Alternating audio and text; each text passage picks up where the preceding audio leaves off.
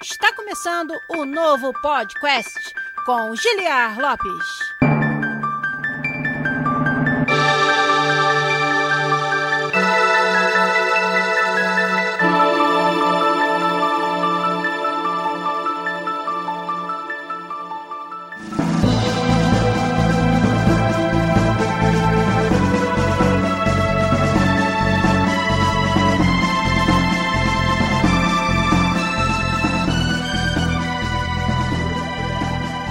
Podcast na área, galera! Estamos de volta mais uma vez nesse que é o único podcast onde você conversa em português com profissionais da indústria de games internacional. Eu sou Giliar Lopes, designer dos games da série FIFA aqui na Electronic Arts em Vancouver, no Canadá. E estamos mais uma vez aqui nessa noite de quinta-feira gravando com vocês ao vivo na Twitch mais um episódio do nosso podcast. Gravações essas que agora vão acontecer um pouquinho mais cedo no horário de Brasília, porque aqui no Canadá começou o horário de verão no último fim de semana. Então, a diferença que era de 5 horas para trás agora é de 4 horas para o Brasil. Então, a gente deve começar a fazer nossas lives, que antes eram a partir das 10 e meia, mais chegando nas 11. Agora vai ser a partir das 9 e meia, mais chegando nas 10 da noite. Às quintas-feiras para vocês aqui. E hoje, mais um episódio para vocês, onde nós vamos falar sobre os game designers mais influentes da história da nossa indústria. Eu tenho uma lista bem grande aqui e vocês aí, meus queridos amigos do chat, vão me ajudar a completar essa lista aí e também trazer outros nomes que eu posso ter esquecido de colocar nela. Então, para começar, eu gosto sempre de mandar um salve, dar um shout para essa galera fantástica que me ajuda a fazer o episódio toda semana aqui. Vocês, meus queridos amigos do chat da Twitch, são aqueles que fazem isso ser possível. O Menino Sombra já chegou falando que a live hoje tá mais cedo. Ele que tá lá na Nova Zelândia, duas e meia da tarde por lá. Agora são seis e meia da tarde aqui pra mim. E dez e meia lá no Brasil, dez e vinte e seis. O Bernardo com vários N's e vários R's também tá aí. O Thiago CWB, o Asteronte, o Alexandre Haru, esse é das antigas, ouvinte nosso. O Ciro Facundo também. O Sabim Davi também tá com a gente. O Alex Drakes tá aí também. O Hugo Blanco chegou. O Fefer Locão XD, melhor nick do nosso chat. A Paulinha PC Silva, muito obrigado mais uma vez pela sua presença aí. Paulinha, que há dois episódios atrás fez parte aqui do Dream Team de desenvolvedoras de games que fez o episódio 371 especial com mulheres que trabalham na indústria de games, desenvolvedoras de games. Quem mais tá aí? Ó, o Zelochan também já chegou, ele que agora é figurinha fácil em todos os episódios. O Dans Lopes tá aí também, meu querido. O Jones89 mandando um abraço de Portugal. Um abraço para todos os nossos ouvintes de Portugal. Ele que falou que é o melhor podcast podcast do mundo e eu hei de concordar com você. o Berg Boss chegou aí, o Francisco Apps, o Chicão tá com a gente, o Elton Cruz também, o Game no Pot, nosso querido membro da comunidade, o Galante também aí dando o salve dele. E com certeza tem muitos mais de vocês que vão me ajudar hoje aí via live, via chat na Twitch, a fazer mais um episódio do podcast para vocês. Como eu falei, relembrando aqui, trazendo os nomes das pessoas que nos inspiram, daqueles que vieram antes de nós e prepararam o caminho para que nós, game designers, hoje pudéssemos fazer o nosso trabalho. Os game designers mais influentes da história. Já tá tendo uma galera aí apostando no nosso chat em que nomes vão aparecer nessa lista. E o Elton Cruz já falou uma figurinha fácil aí. Então, vou deixar para vocês, como é de praxe, aquela perguntinha. A de hoje, ela é muito fácil, né? Quais são os seus game designers favoritos? Coloquem aí no chat para mim, escrevam as suas respostas. A gente vai pros avisos rapidinho e na volta eu leio as respostas de vocês aqui via chat da Twitch.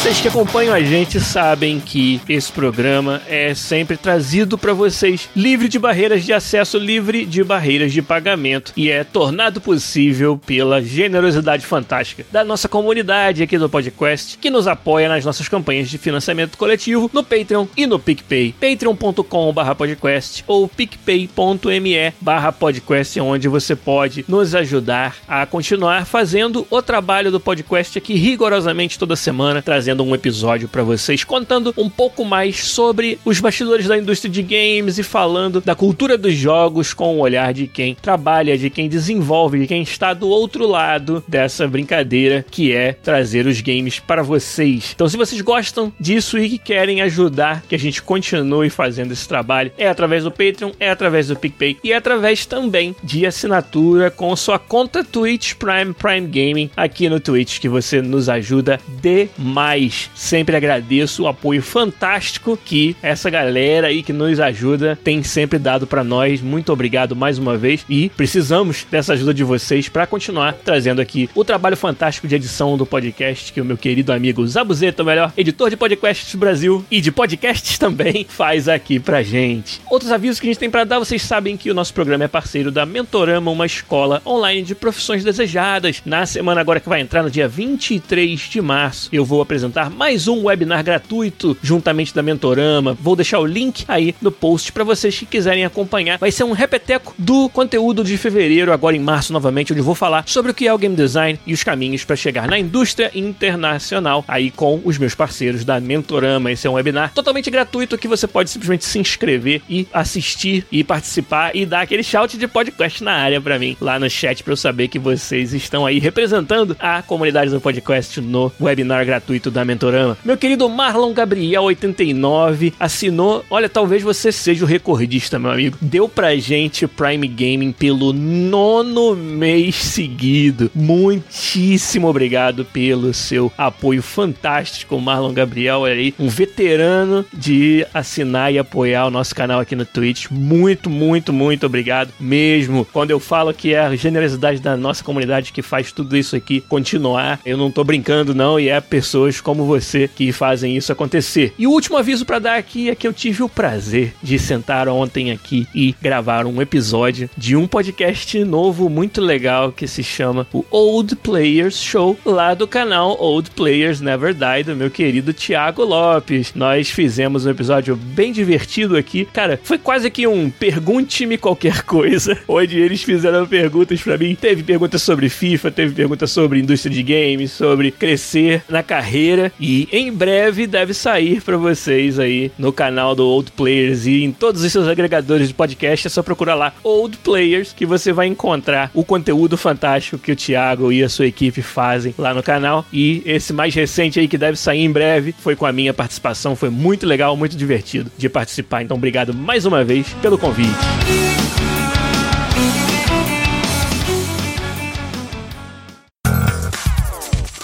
Avisos dados, vamos lá começar os trabalhos lendo as respostas de vocês aqui. Olha, tem muitos nomes interessantes, alguns que eu não esperava, um ou outro que eu nem conheço nas respostas de vocês. Olha que legal que foi fazer essa pergunta para vocês, ó. O Dronzer já mandou um Kojima e mais 10. O Autoguru já tinha, na verdade, antes falado do Kojima. O Shigeru Miyamoto para o Galante. O John Romero e o John Carmack pro Dronzer 97. Pro Thiago CWB, o Hironobu Sakaguchi e o Miyamoto da Nintendo. Pro Hugo Blanco, o Shinji Mikami, agora da Microsoft. O Game no Post também chamou o Hideo Kojima, summonou o Hideo Kojima aí pro nosso chat. O Ciro Facundo falou do Alexandre Pagando da Tectoy. Esse não é um nome que eu conhecia. Eu, claro que eu sei do trabalho muito legal que a Tectoy fez como não só representante da SEGA no Brasil, mas também desenvolvendo e localizando muitos jogos no início da indústria nacional dos videogames. Então, sempre legal ver um shout para algum funcionário da Tectoy. O Bernardo com vários N's e vários R's falou Kojima e Lucas Pope. Zelotian falou que gosta muito do Fumito Ueda. Muito legal. O Chicão falou: é possível falar de game designer sem citar Kojima, Shigeru Miyamoto e a dupla criadora de Doom, que foram o John Carmack e o John Romero? É bem difícil falar de game design sem citar esses nomes clássicos aí. Se a gente tivesse um hall da fama dos game designers na nossa indústria, com certeza esses nomes eram presença obrigatória. O Menino Sombra falou da Leslie Benzies, consumiu muitas horas da minha vida, ele disse, inclusive o Hugo Blanco é meu pato no GTA, graças a ele.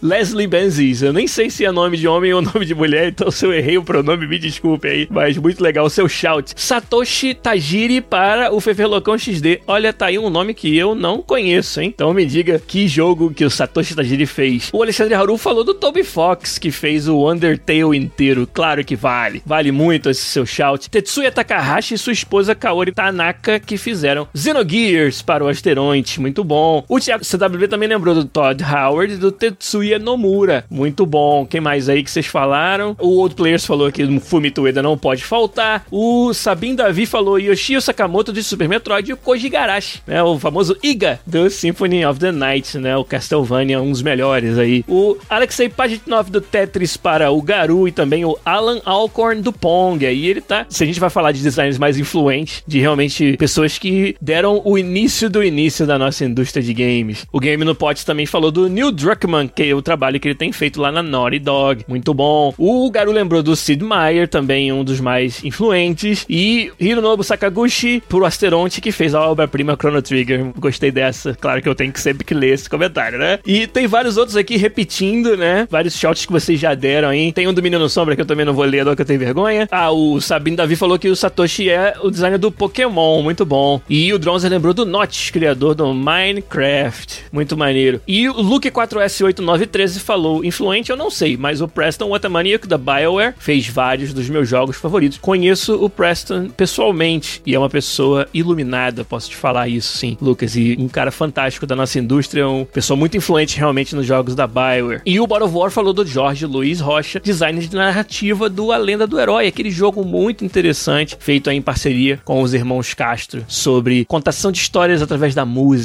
Muito legal o jogo da Lenda do Herói, que eu já citei várias vezes aqui. Mas vamos lá, vamos pra lista, entre aspas, oficial do Giliar Lopes aqui, dos game designers mais influentes da história. Obviamente que vários do que vocês falaram, nomes que vocês citaram, estão na lista sim. E eu vou fazer, cara, um apanhado dessa lista aqui em qualquer ordem. Não é uma ordem que faça nenhum sentido ou que signifique que são os meus favoritos. E nem é uma ordem também que tem a ver com a cronologia da indústria. Quando eu tava pensando em designers influentes, né? A tentação em você trazer nomes de quem tava lá muito no começo, dos grandes pioneiros, essa tentação ela é muito grande. Porque afinal de contas, se alguém inventou o primeiro jogo, é um argumento muito forte para que essa seja a pessoa mais influente de todas. Porque sem ela não teria acontecido todo o resto, não teriam aparecido todos os jogos, outros jogos. Só que isso, é claro, é uma, uma hipótese, né? Que a gente não tem como provar. E eu tentei me concentrar em nomes cuja contribuição foi além de apenas um jogo, além de apenas um ou dois jogos, e sim um trabalho com um corpo mais denso para a indústria que tenha trazido mais volume de contribuição para a indústria. Então, por isso que alguns nomes que vocês falaram aí de desenvolvedores que foram do início da indústria não entraram nessa minha lista. Parece que eu já tô fazendo desculpa, né? Tô, tô trazendo desculpas para os nomes que estão na lista, mas é só para dar esse esclarecimento. O menino Sombra até falou: ó, eu pensei em quem foi influente para mim. Muito legal, e acho que isso tem muito sentido. Mas como no meu caso eu procurei trazer mais um apanhado geral da indústria como um todo e não necessariamente os meus game designers mais influentes ou preferidos, né? Acho que a minha lista ficou um pouco mais ampla e até com jogos que eu não necessariamente sou o maior fã ou joguei muito, mas jogos que eu sei que influenciaram bastante a indústria. Sabim Davi também acabou de assinar com a gente com sua conta Prime Gaming. Muito obrigado, meu querido. O apoio de vocês é sempre sensacional. Vamos começar então aqui com que nome? Vamos escolher aqui. Eu tenho uma lista grande, cara. Hoje vai longe. Acho que eu vou começar com o clássico, né? Acho que eu vou começar com papai Shigeru Miyamoto. Não tem como você fazer uma lista de game designers influentes e não falar do criador de Mario, de Zelda, a cabeça pensante e a força criativa principal por trás de alguns dos maiores jogos da Nintendo. O Shigeru Miyamoto tá na ativa até hoje, é uma figura super carismática da nossa indústria e essa contribuição dele não pode ser subestimada nunca, porque jogos, por exemplo, como os primeiros jogos da série Mario, trouxeram muitas lições para nós que, sem brincadeira nenhuma, a gente carrega até hoje. É, o exemplo que eu sempre gosto de citar é como ele formata sempre a primeira fase que você joga de qualquer jogo do Mario, para que ela vá te ensinando as mecânicas sem você perceber que ela tá te ensinando. Então coloca os blocos organizados de uma maneira tal e o inimigo vindo na sua direção numa formação tal que você provavelmente vai pular no momento exato, na parte exata da fase para poder evitar o inimigo e nesse pulo você vai bater a cabeça num bloco de interrogação que vai sair dali um item e vai te mostrar que os blocos de interrogação têm itens interessantes para você. Tudo isso muito bem planejado, amarrado e desenhado. E esse é só um exemplo de muitas das técnicas que o Miyamoto ajudou a criar e a solidificar dentro da nossa indústria através de jogos aí que são referência para todos nós desde sempre, como é o caso do Mario, como é o caso do Zelda. A história também da série Zelda é muito interessante quando o Shigeru Miyamoto conta que a inspiração veio das brincadeiras na floresta, no bosque que tinha perto da casa dele, onde ele se imaginava aquele garoto perdido e tendo que desvendar mistérios dentro de um mundo desconhecido. E daí saiu a inspiração para o primeiro Zelda. Então, como eu falei, uma influência gigantesca. E se hoje, especialmente a Nintendo, tem essa influência na nossa indústria, essa figura, né? A Nintendo ela é uma empresa muito clássica, muito icônica da nossa indústria, e isso é graças ao design do nosso querido Shigeru Miyamoto. Meu amigo Hudson Chuck TV aqui no Twitch está aí me mandando um salve, disse que eu sou o tricolor favorito dele, ele que é vascaíno, e falou: ó, eu apresentei o Zelda para ele, olha lá, legal, e é grato por isso, muito legal. Eu nem sabia disso, não lembrava mais, mas com certeza, quando a gente era molequinho, jogamos muito videogame juntos aí, Hudson, eu, Alexandre, os nossos amigos lá de Niterói, e jogos, inclusive o Zelda Link to the Past, inclusive o Chrono Trigger, que se tornou o meu jogo favorito da vida. O Zelda Link to the Past não ficou muito atrás, mas o Chrono Trigger foi meu jogo favorito da vida. Nós jogamos juntos pela primeira vez. Eu, meu amigo Hudson, que tá aí no chat, nossos amigos também lá do bairro do Fonseca, em Niterói. O Hudson tá até falando ali, ó. Chrono Trigger, a gente perdia horas esperando o Giliar para traduzir as coisas. muito legal. eu me lembro muito disso, sim, que a gente, a gente patinava um pouco no inglês ali, precisava a gente ficar traduzindo. E ele tá lembrando, ó, o Hudson agora tomou conta do chat, tá lembrando do Eye of the Beholder também, que é um jogo que a gente foi debulhando juntos, foi descobrindo como é que fazia para passar das partes que a gente ficava travado. Muito legal, muito bom, Hudson, você trazer lembranças dessa época aí de ouro da nossa infância nos videogames, cara. Eye of the Beholder, Dungeon Master, Link to the Past, Chrono Trigger, todos jogos que a gente, na época em que né, os jogos de aventura, os jogos com história eram todos single player, jogos multiplayer eram mais os jogos de luta, os jogos de beat them up, né? E a gente jogava jogos single player em conjunto, realmente, tentando juntos descobrir as soluções dos quebra-cabeças e dos momentos em que a gente ficava travado. Então, muito legal. Muito obrigado pelas lembranças aí, meu amigo. Mas então, Shigeru Miyamoto, cara, como foi influente para todos nós. E aí tem um outro nome dessa mesma época, já que a gente acabou de lembrar também do Chrono Trigger, tem um outro nome que desenvolveu talvez o que eu considero pelo menos os melhores jogos da série Final Fantasy e desenvolveu também o Chrono Trigger e alguns outros, que foi um nome que vocês também citaram aí nas suas respostas, o Hironobu Sakaguchi. Esse foi o nome do desenvolvedor principal da parte criativa e da parte de direção, de visão dos projetos da Square, que hoje é Square Enix. E a Square foi também uma das empresas mais influentes na indústria de games naquela época dos 8 bits, 16 bits e o gênero de RPG japonês, o JRPG como a gente conhece, em muita capacidade ele foi definido e aprimorado e tornado uma febre mundial pelos jogos da Square, jogos esses que foram desenhados por Hironobu Sakaguchi. Então esse é um outro nome muito influente, né? Um nome seminal na indústria de games e que é responsável pelo meu jogo preferido da vida, que é o Chrono Trigger, com certeza. Quem não tinha, né, o sonho que o Bronco acabou de falar ali no nosso chat de trabalhar na Square, que tinha um escritório em Honolulu, no Havaí, da época. Quem comprava as revistas de games ficava sabendo dessas curiosidades. E, por exemplo, que a Square, sendo uma empresa japonesa, tinha um estúdio em Honolulu. E aí, meu querido Bronco tá aí no chat e lembrou disso também. Quem nunca quis trabalhar lá da Square? Cara, nossa, quem nunca escreveu histórias de RPG japoneses da sua cabeça quando era moleque? Assim, eu, eu fiz bastante disso também. Então, o Hironobu Sakaguchi tem que ser um nome que a gente se lembra sempre. Isso aí. O Hudson tá lembrando de um jogo de Mega que eu gostava, que era o Phantasy Star. Na verdade, o Phantasy Star de Master System, que foi o primeiro, e depois o Phantasy Star 4 de Mega Drive, que foi também uma grande paixão minha aí no início dos videogames. Foi isso mesmo, cara. Mais um nome pra gente aí. Falamos dois japoneses, né? Vamos tentar pegar um nome ocidental. É, como eu falei, a ordem aqui é qualquer coisa, são só nomes que eu realmente acho que merecem que a gente cite, né, de forma bem definitiva aqui. Então, continuando na ideia de pessoas um pouco mais pioneiras na indústria, acho que não tem como a gente não falar como game designer do John Romero. Olha lá o Marlon Gabriel adivinhando o que eu ia falar. Praticamente ele colocou no chat o nome do John Romero juntinho de quando eu falei.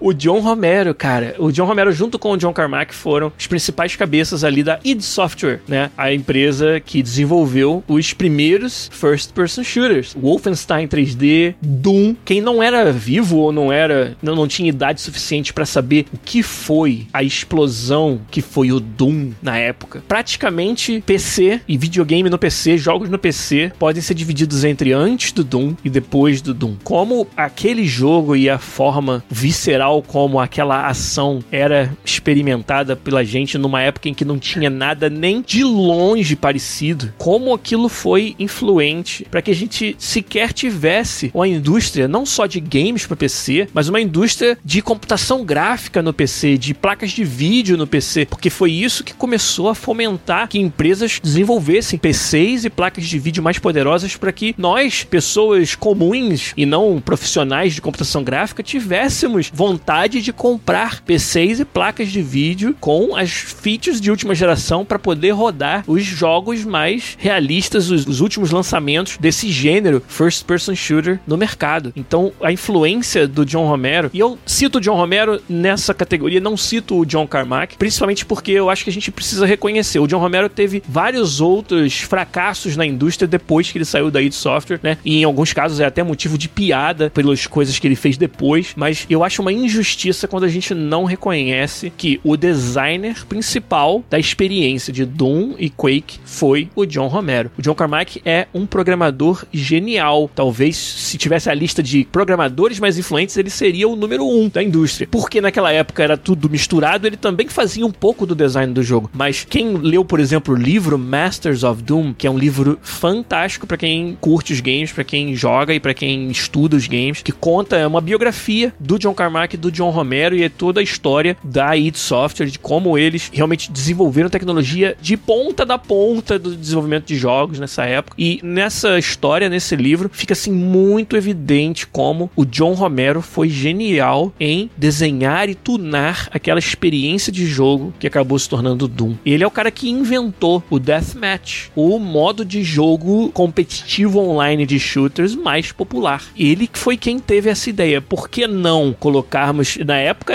tecnologia de rede de conexão entre computadores era uma coisa arcaica ainda. Então eles usavam o protocolo IPX, para quem é das antigas vai lembrar, para poder jogar multiplayer jogos da série Doom, né? E depois no Quake já conseguiram evoluir um pouquinho mais, já tinha também uma tecnologia mais estabelecida. Cara, como isso se tornou todo um gênero e toda uma indústria que movimentou milhões de dólares e fez a cabeça de todos os jovens daquela época, todos nós que crescemos jogando Doom e experimentando o Doom e o Quake pela primeira vez, a gente ficava, cara, explodia a nossa cabeça. E isso daí é graças à genialidade do John Romero. E ele não pode deixar de estar na lista de game designers mais influentes da nossa indústria também. Mais um game designer influente na nossa lista. Acho que eu vou de Will Wright. Que tal? Acho que a galera esqueceu, não lembro de ter visto ninguém citar o Will Wright quando eu pedi para vocês colocarem os nomes dos game designers mais influentes. Escolhi o Will Wright primeiro porque os tipos de experiências que ele construiu, SimCity,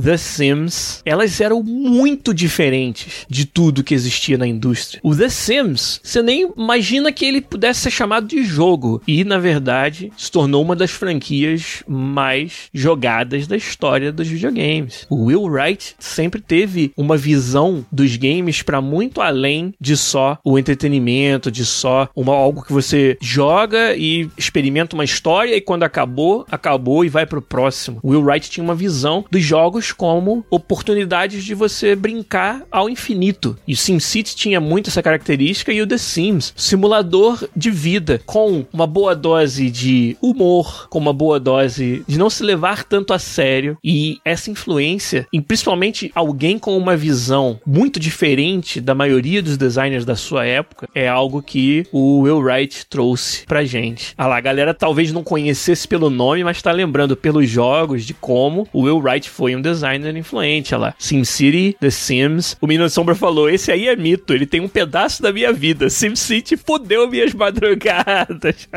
Pode crer, cara. Quer ver um outro que fudeu as madrugadas de muita gente também, principalmente aí no chat, e que acho que parecido com o Will Wright nesse sentido, ele expandiu o que a gente entende por experiência possível de ser feita num jogo, foi o Sid Meier. Sid Meier que assinava os jogos da série Sid Meier's Civilization e várias outras séries de jogos de estratégia, de simulação histórica. O Civilization, a série Civilization, que é super apreciada até hoje e é de novo uma das séries onde você mais se sente assim que você mergulha e a parada não tem fundo e você vai embora e quando vê é seis da manhã. Isso acontece demais com os jogos do Sid Meier, que é um para mim um indício de um jogo muito profundo, um jogo muito bem feito, amarrado e muito interessante, né? Um jogo denso e os jogos desenhados pelo Sid Meier têm essa característica. E além do que, que aula de história e que forma legal de brincar com essa história é o Civilization e os jogos dessa série feitos pelo Sid Meier. Então, ele é muito influente na nossa indústria também nessa direção de que jogos não precisam ser jogos educativos para te ensinar algo e para trazer algo que você possa levar para além dos jogos como conhecimento. Não, você pode fazer tudo isso enquanto ainda é um produto de entretenimento e altamente divertido, altamente viciante, que é o caso dos jogos da série Civilization. Então, essa sacada do Sid Meier de trazer um jogo desse jeito com a pesquisa de tecnologias, né? Isso é uma parada fantástica que tem. Aquela árvore do Civilization que determina o que que você precisa desenvolver de tecnologia para desenvolver as próximas, né? Os pré-requisitos de cada avanço tecnológico. Isso é genial, cara, é fantástico.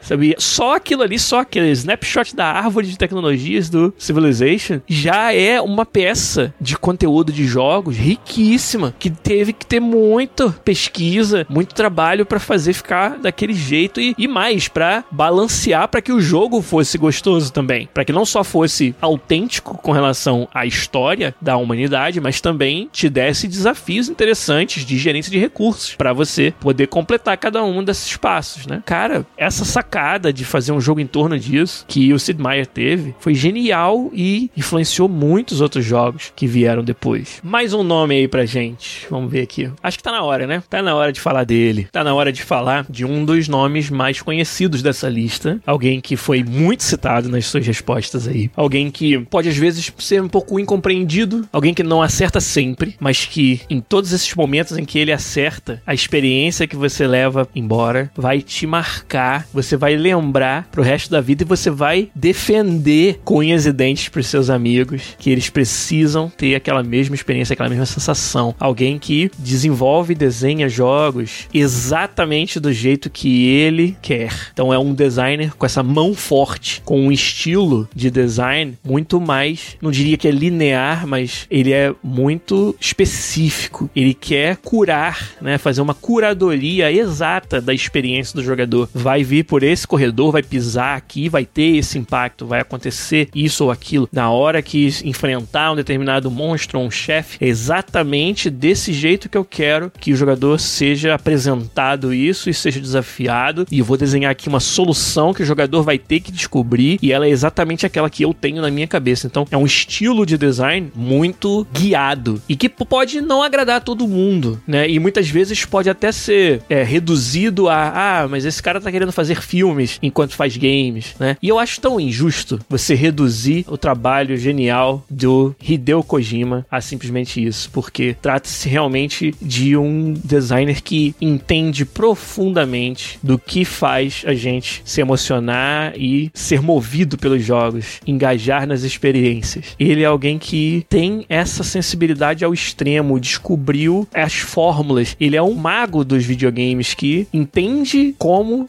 gerar momentos memoráveis em todos os seus jogadores. Vai além das barreiras dos videogames para fazer features e soluções de problemas muito fora da caixa, muito criativas, literalmente fora da caixa para quem pegar essa referência. Não tem medo de brincar com a própria mídia videogame, brincar com os dispositivos de entrada e saída dos videogames e com isso gerar experiências, como eu falei, marcantes, mas também únicas na nossa indústria. Por isso que o Kojima tem toda essa, essa fama, esse status de ícone da nossa indústria. E isso tá aparente em todos os jogos dele. É até uma coisa interessante ver e acompanhar a evolução do Kojima nessa nova fase da carreira dele fora da Konami, que o único jogo que nós vimos até agora foi o Death Stranding. E eu desconfio que para ele poder continuar exercendo essa sua influência, desenvolvendo jogos na visão exata que ele tem, que ele vai precisar para poder gerenciar custos e todas as outras variáveis do desenvolvimento de um game, ele vai precisar fazer jogos cada vez mais enxutos, mais estreitos em termos de número de mecânicas, que já foi o caso do Death Stranding. É um jogo com vários atributos muito legais, mas que é um jogo com poucos verbos, com poucas opções, né? com uma jogabilidade bem estreita. E eu acho que isso é um sinal de que é cada vez mais difícil hoje você competir com os jogos AAA, enquanto tentando fazer um jogo à sua visão muito, muito específica, porque os jogadores esperam e os jogos dos gêneros mais populares, como os Action Adventures, por exemplo, já tem uma gama de features muito ampla, né? E exigem que tenha todas essas features, que você possa fazer todas essas coisas, que tenha muitas horas de jogo, muito conteúdo fora da quest principal. Tem várias características que atrapalham você fazer uma curadoria da experiência tão fina como é o que o Kojima gosta de fazer, que eu acho que para ele é um grande desafio continuar sendo quem ele é e trazendo os jogos que ele traz nessa nova realidade do mercado AAA. O Kojima, ele seria assim o melhor do mundo em fazer alguma coisa que a gente pudesse chamar de indie premium. É um jogo que não precisa do compromisso dos AAAs, não precisa brigar com os AAAs pelo mercado, ou seja, ainda é um jogo independente, é independente no sentido de que ele tem a independência dele de fazer a visão que ele quer, sem influência de nenhuma publicadora, mas ainda assim, ele não tem como ele fazer jogos de outro estilo, eles têm que ser jogos com alto valor de produção. Essa é uma assinatura do Kojima também. Então ele tá, eu acho que no momento de transição onde talvez ele vá inventar um nicho para ele entre o AAA e o indie, onde ele vai ser o principal criador. Tomara que seja isso que aconteça. Eu espero que seja isso que aconteça. Eu já vejo um pouco disso no Death Stranding, né? E é interessante a gente ver para onde vai a carreira do Hideo Kojima. Mas hoje, como a gente tá lembrando, né, de game designers mais influentes, Hideo Kojima que eu nem citei, mas o designer dos jogos da série Metal Gear, Metal Gear Solid e agora do Death Stranding. É o melhor que eu consigo falar sobre o que me faz colocar o Kojimão na nossa lista de game designers mais influentes. O Sabin Davi falou, ó, um termo que eu nem usei para descrever algo que o Kojima faz e faz muito bem é quebrar a quarta parede. Ir além, né, e, e quebrar mesmo a divisória que existe entre jogador e jogo. E, sabe, por exemplo, quem assiste seriados, algo que o House of Cards fazia muito, que é o ator, né, o personagem, na verdade, conversar com o público, conversar com quem tá assistindo. Isso é quebrar a quarta parede. E os jogos do Kojima fazem isso. E olha como isso é poderoso nos games, né? Muito mais do que nos filmes e nas séries. Jogos do Kojima fazem isso de uma maneira genial. É muito maneiro. Game no Pote tá falando lá. Quando eu vi Metal Gear pela primeira vez, eu fiquei doido, pirei. Nunca tinha visto nada igual. E o menino Sobra lembrou, mestre dos Easter Eggs também. O Sabin Davi falou de uma das cenas clássicas dos jogos do Kojima, que é a luta contra o Psycho Mantis, né? Um chefe do Metal Gear Solid 1, que quem nunca experimentou o que é lutar contra ele, o que é aquela cena em que você encontra ele pela primeira vez, cara, tem que ir atrás e correr atrás disso, cara, porque é um momento memorável de muitos que o Kojima, só o Kojima sabe proporcionar pra gente. Agora, acho legal falar de um outro designer, na verdade, uma dupla de designers que trabalham juntos, que de uma certa forma, o estilo deles é o oposto direto do estilo do Hideo Kojima. Eu vou fazer essa brincadeira de falar sobre, mas não falar o nome, né? Igual eu fiz antes. Apesar de que é do Kojima todo mundo sabia que era ele. Mas esses dois desenham jogos onde é o contrário daquela experiência desenhada e curada à mão. São jogos onde o legal é não ter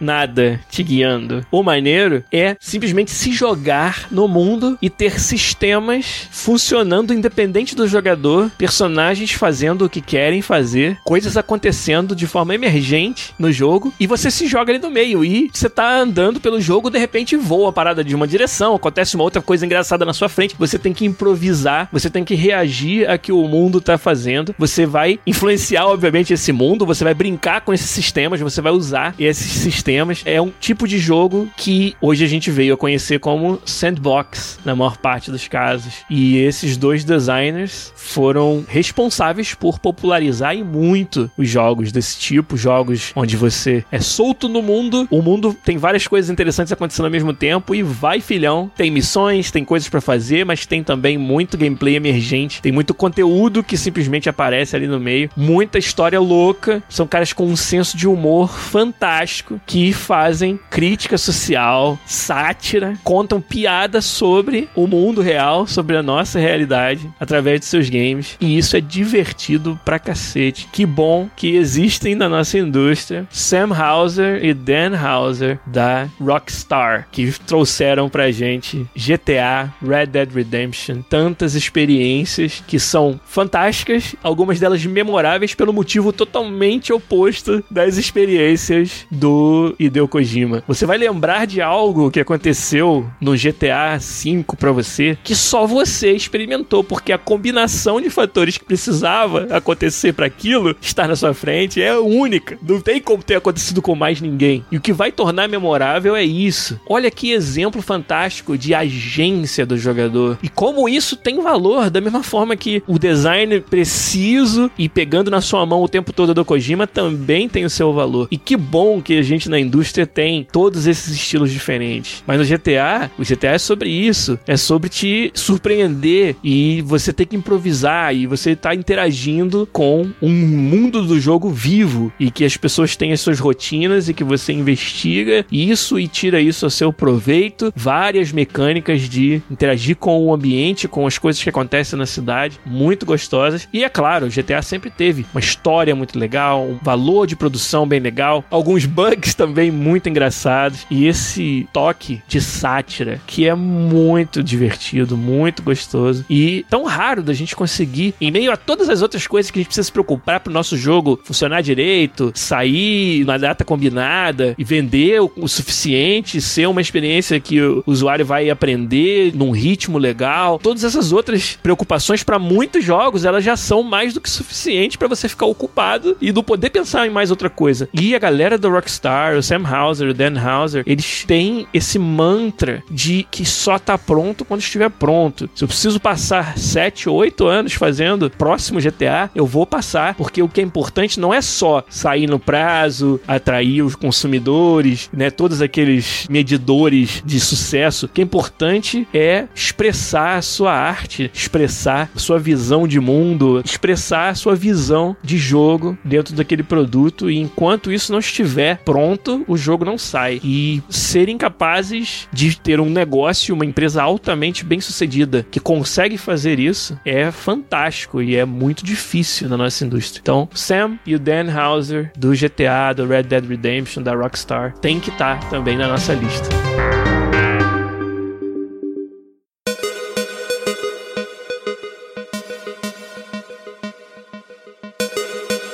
Episódio bom de fazer, né? A gente só senta aqui e lembra de coisa boa, lembra de vários jogos maneiros, de nomes de designers muito influentes. Tem muita gente na lista aqui ainda. Acho que eu vou pegar agora algo um pouco mais moderno, um pouco mais recente e até uma coisa interessante, né? Uma nuance legal pra gente falar. O próximo nome que eu vou mencionar aqui na lista também foi citado, acho que por uma pessoa aí no chat, que é o Marcus Persson, ou mais conhecido como Notch, designer que inventou um dos jogos de maior sucesso da história recente da nossa indústria, que é o Minecraft. E olha como é influente esse produto, como ele foi de um jogo indie, como ele trouxe gráficos super, vamos dizer, rústicos para o videogame, para a indústria de games. Ele tinha todos os atributos no começo para ser chutado de lado, para ser desprezado esse jogo, mas ele tinha na sua mecânica de crafting, na forma com que ele te desafia a criar e a usar a sua inteligência para jogar, a forma como ele estimula esse senso de resolver problemas, mas de uma forma tão gostosa, tão natural dentro da gente. E também a socialização e vários outros atributos tão fortes no Minecraft. Olha que pequena gema que o Notch construiu pra gente e se tornou aí, cara, um marco na nossa indústria. Como abriu portas e abriu cabeças para o que um jogo pode ser, né? Uma experiência lúdica dentro dos games pode ser. Minecraft é um fenômeno que talvez talvez seja difícil para quem é da nossa geração até apreciar direito, né? O Hudson tá falando aí que o filho dele gosta, mas ele nunca conseguiu gostar. Isso eu acho que é até bem natural. Que acho que você tem que ter sido apresentado ao Minecraft numa certa fase ou idade, sei lá, o, o estado mental, para você realmente ficar vidrado. Além do que, é um fenômeno também de grupo, né? Um fenômeno social o Minecraft. Então, se você tem colegas, amigos da sua idade que também jogam, é muito mais fácil você querer jogar e você apreciar, né? E, cara, Minecraft também foi muito importante para popularizar uma forma de consumir os games que são os streams, as lives de gameplay. O Minecraft foi um jogo que fez live de gameplay no YouTube, por exemplo, explodir. E hoje a gente tá aqui na Twitch fazendo live de gravação de podcast e sem quantas milhões de lives de jogos estão acontecendo neste exato momento. E as pessoas descobriram essa forma de apreciar os games, que foi muito popularizada. Não digo que ela começou, mas ela foi muito popularizada através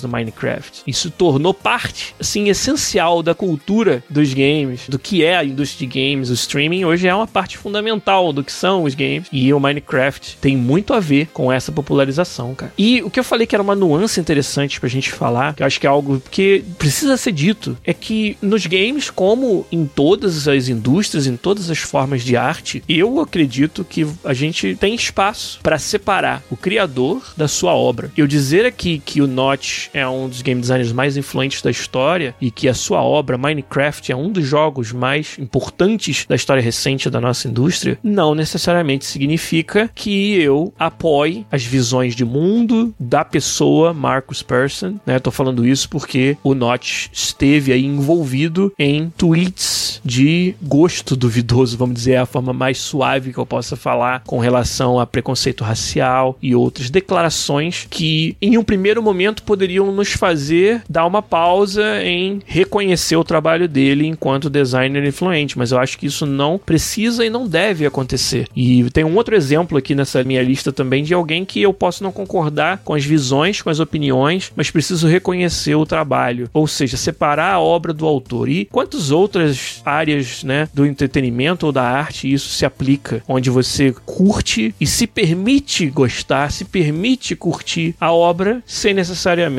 endossar as visões de mundo do autor. E eu acho que isso é necessário, que a gente seja capaz de separar essas duas coisas, mas que fique bem claro que trazer o Note nessa lista não significa que eu concorde com a visão de mundo dele, com as opiniões dele, mas eu reconheço que ele é um dos game designers mais influentes da história e seu produto Minecraft é um dos produtos mais importantes da história recente da indústria. Esse é um assunto que é até injusto eu simplesmente citar e a gente não entrar a fundo nele, mas a gente não vai fazer isso hoje. Eu acho que ele até serve como assunto de um outro episódio inteiro. O Thiago CWB tá me lembrando ali, caramba, essa discussão, ela é, na verdade, mais complexa do que isso que eu tô falando, porque aí entram outras preocupações, como por exemplo, tá, mas consumindo o produto desse criador, que é alguém influente no mundo, um formador de opinião, eu tô, na verdade, dando incentivo, fomentando ou dando mais oportunidade para que essa pessoa espalhe ainda mais essa sua mensagem. Essa é uma discussão que está muito viva nesse momento em torno das opiniões bastante controversas da J.K. Rowling, a autora do mundo Harry Potter, né? E, de novo, é algo que ou a gente fala direito sobre, ou é melhor não falar. Então, por hoje, eu vou deixar só essa minha opinião superficial sobre como eu acho que sim, a gente tem espaço para separar autor e obra, mas reconhecendo que é um assunto complexo e que talvez em alguns casos possa ter outras consequências, como isso que eu comecei a falar aqui. Mas tô quase entrando no assunto, não vamos entrar, porque senão a gente não sai daqui hoje, não, não termina a lista de game designers influentes. Mas tô reconhecendo que isso é algo um pouco mais complexo, mais profundo pra gente falar, quem sabe numa outra oportunidade aí. O Sabino Davi tá me falando que o Alexei Pagit 9, o criador do Tetris, merece uma menção honrosa. Eu concordo com você. Eu tentei na minha abordagem aqui pra lista trazer designers que tiveram mais do que apenas um jogo, mas tem casos em que esse um jogo é tão influente, é tão fantástico, tão genial que merece uma menção. Então o Alexei Pagit 9 do Tetris merece com certeza essa menção que o Sabin Davi não, não deixou eu esquecer. Mas vamos lá, mais um nome pra nossa lista. Vamos mais um nome bem contemporâneo que na história recente da nossa indústria é, foi e é muito influente. Como eu gosto de falar dos jogos que esse designer faz, cara. Gosto de falar dos jogos que ele faz e fiz recentemente, muito recentemente, um episódio inteiro sobre a obra dele. Porque são jogos que hoje,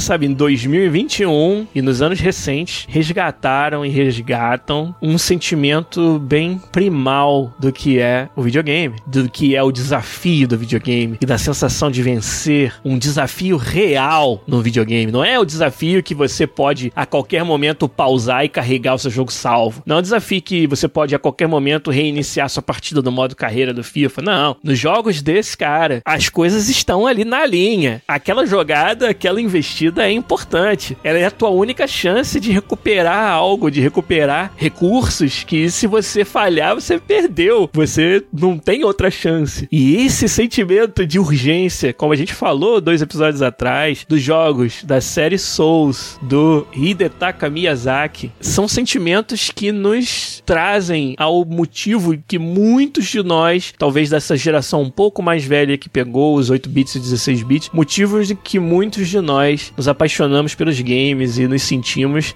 desafiados pelo que é você não só jogar, mas ter êxito, ter conquistas nos games. As conquistas nos jogos do Hidetaka Miyazaki, da série Souls, não são só um barulhinho e um troféuzinho bonito. São realmente conquistas interiores. Você, como jogador, você como usuário do jogo, evoluiu, você aprendeu, tem toda a curva de aprendizado do jogo, tem toda a progressão do personagem que vai ficando mais forte, mas tem uma progressão muito mais importante, que é a sua progressão enquanto jogador, que você começa pelado, como eu falei no episódio do Dark Souls, né? Começa pelado de habilidade. Você não conhece o jogo ainda, você não conhece o comportamento dos inimigos, das armas e tudo. Então você começa pelado. E aos poucos, muitas vezes tomando chicotada, você vai ganhando casca grossa, você vai ganhando armadura e vai se tornando confortável. E daqui a pouco, quando você vê, você está ounando aquele mundo do jogo. Como o Hugo Blanco falou, só para depois ter mais dor. Ele tá falando ó, do Miyazaki com o George Martin, que vão colaborar no Elden Ring, né? E aí ele falou, não dá pra ter mais dor do que isso, né? Então, cara, essa sensação e o fato do jogo todo ser desenhado para isso. Não é por acaso que você se sente assim no jogo da série Souls. É porque o Hidetaka Miyazaki é esse gênio que ele é. Porque o, todo o balanceamento do combate, toda a responsividade dos comandos, toda a forma como os inimigos estão dispostos, essa mecânica de você ter um recurso muito valioso que você perde quando morre e tem uma chance de recuperar. Isso tudo é o pacote completo que faz os jogos desenhados pelo Miyazaki serem tão diferenciados na nossa indústria. O Bernardo tá lembrando aí do level design e para lembrar de mais atributos fantásticos dos jogos da série Souls, jogos da From Software, jogos do Hidetaka Miyazaki, é só voltar aí três episódios e conferir a nossa análise do game design da série Souls, onde eu falei sobre tudo isso e muito mais. Mas na lista de game designers influentes e, cara, a coragem de você fazer isso na indústria hoje, onde a maioria dos jogos não tem coragem de deixar o usuário perdido, não tem coragem de causar uma frustração que é temporária no usuário para que o triunfo seja ainda mais gostoso na frente. Né? Os jogos, a maioria deles hoje tem a abordagem oposta, de estar tá sempre te recompensando, de estar tá sempre segurando na sua mão, de estar tá cuidando para que a sua experiência nunca seja frustrante, nunca fique travado, porque tem tantos jogos no mercado que o maior medo é que o seu usuário desista e vá jogar o jogo do concorrente. E o Miyazaki não tá nem aí para isso. Os jogos dele são feitos para um perfil de jogador que precisa ter estômago para isso. Agora, cara, quando você consegue, quando você se supera, quando você get good nos jogos do Hidetaka Miyazaki, não tem sensação mais gostosa nos videogames. Então ele precisa estar nessa lista, ainda mais por ele estar fazendo isso hoje. Cara, mais nomes na nossa lista aqui, vambora. Que tal lembrar do designer dos jogos de uma série que talvez tenha popularizado o horror de sobrevivência? Que tal? Alguém que nos trouxe a série Resident Evil e com isso fundou ou pelo menos popularizou massivamente um gênero de jogos que até hoje é um dos mais preferidos aí, um dos mais apreciados pela galera. Tô falando do Shinji Mikami, o designer de Resident Evil. Como o Mikami, assim como o Kojima de uma certa maneira, é um mestre em causar sensações, em causar emoções, em preparar o terreno usando as ferramentas de jogo para que o usuário esteja num estado mental tal que ele tá assim prontinho para tomar o impacto e tomar aquele turbilhão extrasensorial que é uma cena memorável de cada um dos Resident Evils, onde o áudio e o visual e a câmera tudo combina para te causar aquele impacto, para te dar aquela paulada de emoção que como poucos os jogos da série Resident Evil conseguem fazer. E isso aí é graças a um designer que enxerga o jogo de maneira holística, assim como eu falei do Kojima, que enxerga não mecânicas separadas, o jogo ele não precisa simplesmente ter combate bom e gráficos bonitos e áudio autêntico, não. É a combinação da sua mecânica com o seu áudio, com o seu visual, com a sua implementação de câmera, com o seu balanceamento dos recursos, é tudo isso junto que faz a experiência ser memorável. E o Shinji Mikami acertou nessa fórmula em cheio com a série Resident Evil. O Woodson Chuck TV tá falando aí que o 4 é o mais memorável de todos. Para mim também. Inclusive, quem tá na live na Twitch tá vendo um videozinho de gameplay do Resident Evil 4. Um dos melhores jogos que eu joguei na vida também. Então, Shinji Mikami vai pra lista. Quem mais que vai pra nossa lista? Agora, chamar aqui só os velho. um outro nome que você não vai provavelmente conhecer se você não estudou ou não viveu naquela época, né? Ou não estudou os primórdios dos videogames no PC, que é Richard Garriott. Esse designer trouxe a série Ultima pros PCs e foi o primeiro exemplo de um jogo popular, um jogo mainstream, com uma profundidade que quase se assemelhava aos RPGs de mesa. O Richard Garriott, na época em que os jogos de PC eram mais parecidos com os jogos de arcade, onde você tem um loop de mecânica muito gostoso, mas é só isso que você faz, ele trouxe profundidade. Ele mostrou que os jogos podem contar história, podem ter mundos vivos, podem ter quebra-cabeças onde você precisa realmente queimar a mufa e perceber pequenos detalhes no jogo para conseguir resolver. E tudo isso numa época onde não tinha tecnologia para isso. E o cara de alguma forma conseguiu desdobrar, conseguiu tirar leite de pedra dos PCzinhos da época e trazer os jogos da série Ultima, que são RPGs que a gente chama de ocidentais, são alguns dos mais influentes para esse gênero. Né? Se hoje a gente tem BioWare e Bethesda, todos os RPGs que a gente ama, que vieram com esse estilo, com essa pegada mais ocidental, a gente deve muito disso ao Richard Garriott e a série Ultima, que lá nos anos 80, no começo dos anos 80, o cara já estava fazendo isso. Claro, com gráficos 2D, mas dane esses gráficos. A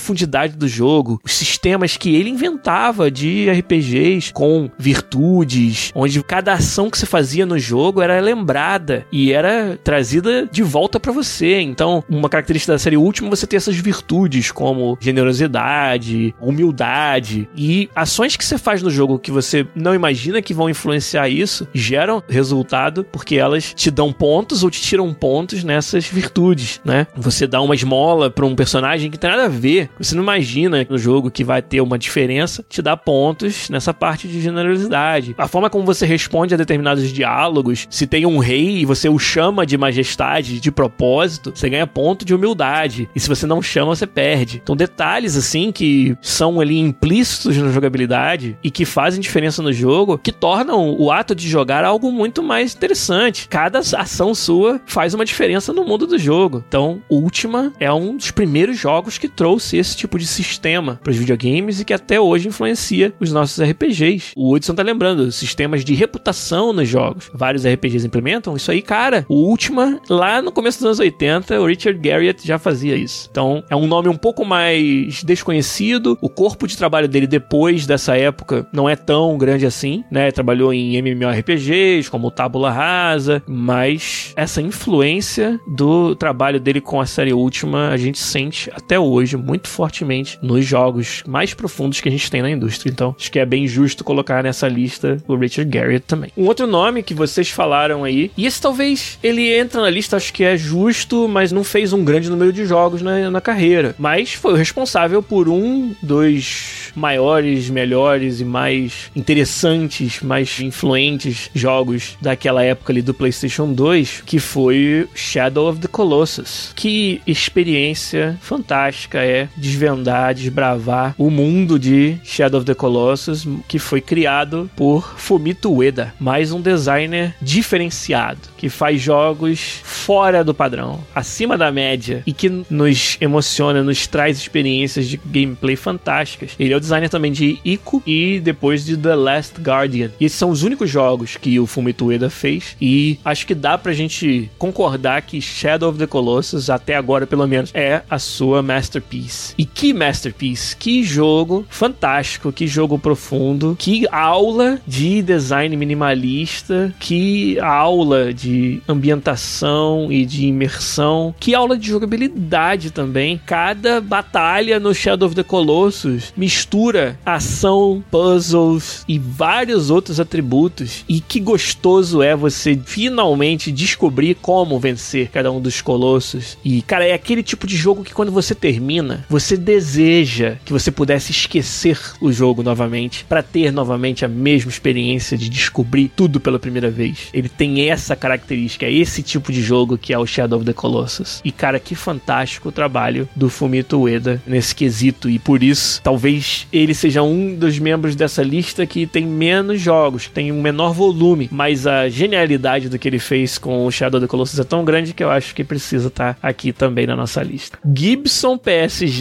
falou um nome e o Gevale também concordou com ele e tá na minha lista aqui. Tim Schafer, que designer de jogos divertidos, de jogos realmente engraçados, que designer de jogos gostosos. Cara, adventure games dos melhores que teve na indústria foram desenhados, escritos e dirigidos pelo Tim Schafer. É um cara que eu tive também a oportunidade de conhecer pessoalmente. O Gevale falou que também conheceu ele na BGS 2018. Eu visitei a Double Fine, que o meu amigo Fábio Policarpo trabalhava lá e conheci o Tim Schafer. E que cara, né, diferenciado. E que jogos fantásticos. Green Fandango, gente. Ambientação, storytelling. Se tivesse que fazer um museu ou algo assim para preservar jogos que tenham um impacto ou uma contribuição significativa para nossa arte de fazer games, os jogos do Tim Schafer iam entrar em várias dessas exposições. Né? O Full Throttle, que jogo foda, que adventure game bem escrito, bem feito, bem narrado, bem interpretado, gostoso de jogar. Green Fandango muito divertido, muito engraçado. Psychonauts, que jogo fantástico. Agora vai ter o 2, eu mal posso esperar para jogar. O Tim Schafer é genial. Fez vários outros jogos, participou dos Maniac Mansion, inclusive o Day of the Tentacle. O Maniac Mansion 2, um dos melhores adventures já feitos. De novo, com muito humor. O que, que é você parar de frente pro seu jogo e não conseguir se aguentar de tanta gargalhada? São momentos que acontecem no Day of the Tentacle. Quantos outros jogos fantásticos foram feitos nessa época de ouro dos adventures? E o Tim Schafer com Green Fandango, com Full Throttle, com vários outros, nos proporcionou tudo isso. Então, mais um que tem que estar na nossa lista. Vamos lá, faltam dois nomes. Na minha lista, pelo menos, né? E tem vários, obviamente, que eu vou ter esquecido, que eu não vou fazer justiça e vão ficar de fora, mas vamos tentar brincar um pouco com quais são esses dois nomes que faltam. Tem um deles que é meio, é meio dolorido, assim, colocar, porque esse cara é um cara que fez jogos no começo da indústria que eu curti muito, jogos que ampliaram o que é o alcance dos games, o poder dos games enquanto narrativa, inclusive emergente, inclusive contar história através do cenário. Esse é um cara que os jogos dele tem um design de narrativa muito interessante. É como eu falei, muito do que você entende e aprende no jogo é no cenário, então o level design é genial também e tem uma abordagem assim dos jogos que ele não se sente que tem a necessidade de explicar tudo o que acontece no game. Só que, como eu falei, é um pouquinho doloroso botar ele na lista porque ele fez um jogo que para mim mudou a indústria e fez a minha cabeça, mudou a minha vida. Aí veio o 2 desse jogo que também era muito bom. E aí no terceiro, quando a gente esperava, pelo menos eu esperava que ia ser assim uma explosão suprema de cabeças, ele, na minha opinião, errou na mão.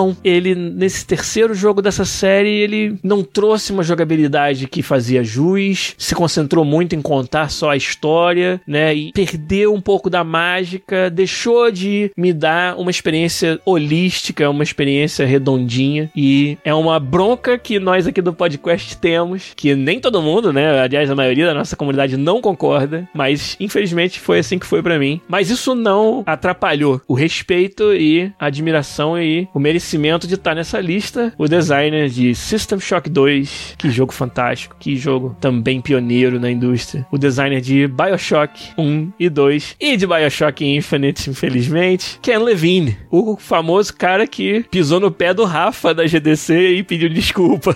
e o Rafa nunca mais lavou o tênis. Ah, cara, o Ken Levine é também alguém com essa visão que transcende os jogos normais e com o primeiro BioShock, ele nos deu essa experiência holística fantástica de gameplay, de forma de contar aquela história, de mundo surreal, mas muito engajante, muito interessante. Quantos momentos memoráveis tem o BioShock 1? Um plot twist dos melhores que você já viu na indústria de games toda, que eu não posso falar, porque é um crime que quem não jogou não experimente. Um plot twist que tem tudo, que tem quebra de quarta parede, que tem. Ah, cara, te surpreende. Sabe os jogos? Vamos assim, sabe os filmes que você, na segunda vez que assiste, entende muito mais do que a primeira vez? Por quê? O diretor colocou ali durante o filme detalhes que a primeira vez que você vê, quando você não sabe o final, não sabe a moral, eles são detalhes aleatórios que passam desapercebidos, mas que depois que você sabe, você vê de novo e aí você começa a pescar, caraca, por isso que aquele personagem falou isso, por isso que essa outra coisa tá desse jeito, por isso que esse cenário tá assim, BioShock, antes de você experimentar o plot twist e depois, são dois jogos completamente diferentes. E você volta e joga a segunda vez sabendo o que você antes não sabia e você vai detectando. É quase como assim, o designer tava rindo da tua cara, te colocando pistas, mas era tão bem feito que não tinha como você adivinhar o que ia acontecer depois. Mas as pistas estavam todas lá. Mas é feito para você não adivinhar, é feito para você ter essa sensação de que o jogo brincou com você, sabe? E isso, cara, você conseguir fazer isso numa mídia onde o seu jogador pode ir para qualquer direção. Seu jogador pode passar batido por um detalhe que você colocou lá para ele ver. Nada garante que ele vai ver, mas ainda assim você encher o seu mundo de jogo dessas referências, desses momentos, de novo, um level design genial, uma contação de histórias através do ambiente, environmental storytelling genial. O Ken Levine consegue fazer, principalmente no BioShock 1. Esses são alguns dos elementos que fazem eu ter a bronca com o Infinite, além da jogabilidade, que no BioShock 1 é totalmente integrada com o jogo, como você interage com os elementos do cenário e coloca os bichos para brigar por você e usa os seus plasmids, que são os seus poderes, para manipular o mundo de jogo de uma forma super criativa e gera gameplay emergente, esses set pieces, esses momentos memoráveis que, infelizmente, cara, o BioShock Infinite pode ter uma história fantástica, um mundo super legal, mas nessa hora do gameplay, do environmental storytelling, deixa a desejar. E essa mágica, essa, sabe, esse momento de eureka que tem no BioShock 1, que falta também nele. Então, o Ken Levine ser capaz de fazer um jogo que faz tudo isso com você, que brinca com você desse jeito, é genial. Merece estar na lista, sim. BioShock Infinite provavelmente não é tão ruim quanto eu acho que ele é, mas é o que eu acho e é o que eu senti, então me desculpa. Mas o BioShock 1, o System Shock 2, lá no começo, são experiências, sim, fantásticas que só o Ken Levine poderia ter feito. Então ele merece estar na lista também. E aí o último nome que tá na minha lista aqui, acho que também é um nome que não é assim um nome clássico, né? Mas que eu acho que merece estar na lista também. E é mais um caso, como eu falei, do Notch também, de alguém que você precisa separar um pouco a obra do autor. No caso dele, não é que ele tenha feito comentários tão polêmicos, mas simplesmente eu acho que a, a visão dele da indústria de jogos, da onde que os jogos podem chegar e de como se faz jogos, eu não concordo muito com algumas das opiniões que ele tem. Mas o cara, apesar disso tudo e com tudo isso sendo considerado,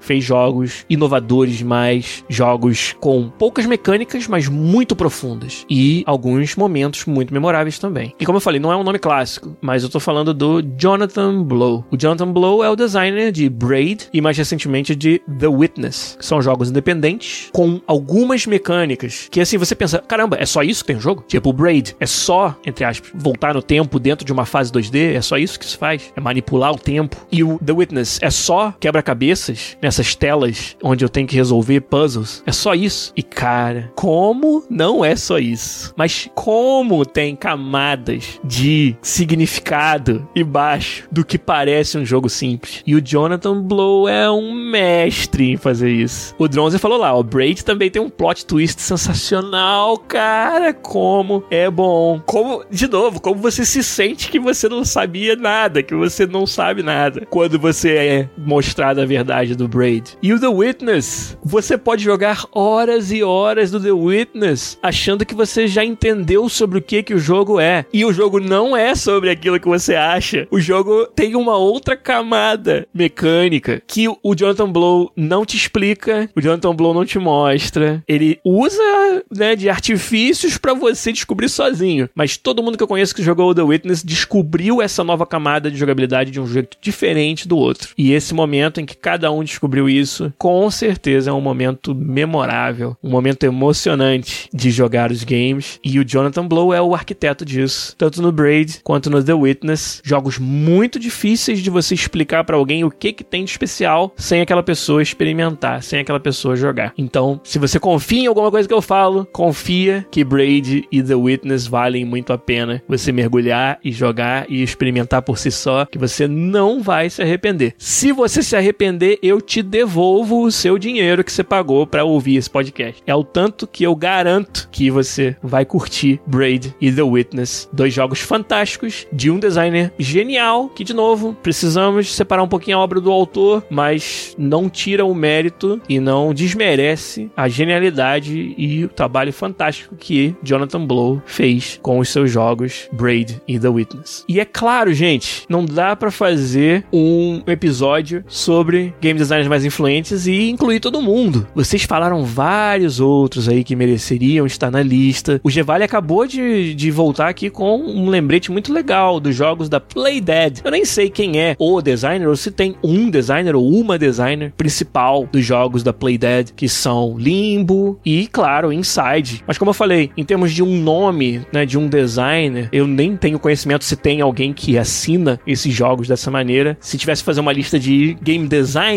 mais influente, Limbo e o Inside com certeza estariam lá. Mas, como eu falei, vai ter vários outros jogos e vários outros desenvolvedores que a gente deixou de citar, mas eu espero que essa lista bem longa, esse podcast bem longo, bem intenso, tenha servido pra gente lembrar um pouco, conhecer alguns que talvez a gente não conhecesse e lembrar também de muitos designers e de seus momentos e suas contribuições memoráveis e super influentes dentro da nossa indústria. E eu acordo todo dia feliz da vida para exercer a minha profissão e ter como bagagem aí, como plataforma para eu hoje fazer humildemente o que eu faço, esse trabalho fantástico de todos esses nomes sensacionais do game design, todos esses mestres que fazem com que nós aqui, humildes game designers do século 21, do ano de 2021, possamos nos apoiar nos seus ombros largos e construir experiências de jogo que se elas tiverem aí uma pitadinha, uma porcentagemzinha de tudo que esses nomes, esses profissionais fantásticos, esses criadores maravilhosos trouxeram para a indústria, a gente já vai estar tá mais do que satisfeito. Então, obrigado, gente, valeu pela sua contribuição, por me lembrar de vários nomes, me ajudar a comentar vários desses designers fantásticos aqui. Um abraço para todo mundo. O podcast fica por aqui, bem cansativo hoje, bem longo, mas muito gostoso, muito legal falar de todos esses jogos fantásticos e designers geniais. Mas na semana que vem a gente volta com mais podcasts para vocês. Um abraço e até lá. Valeu!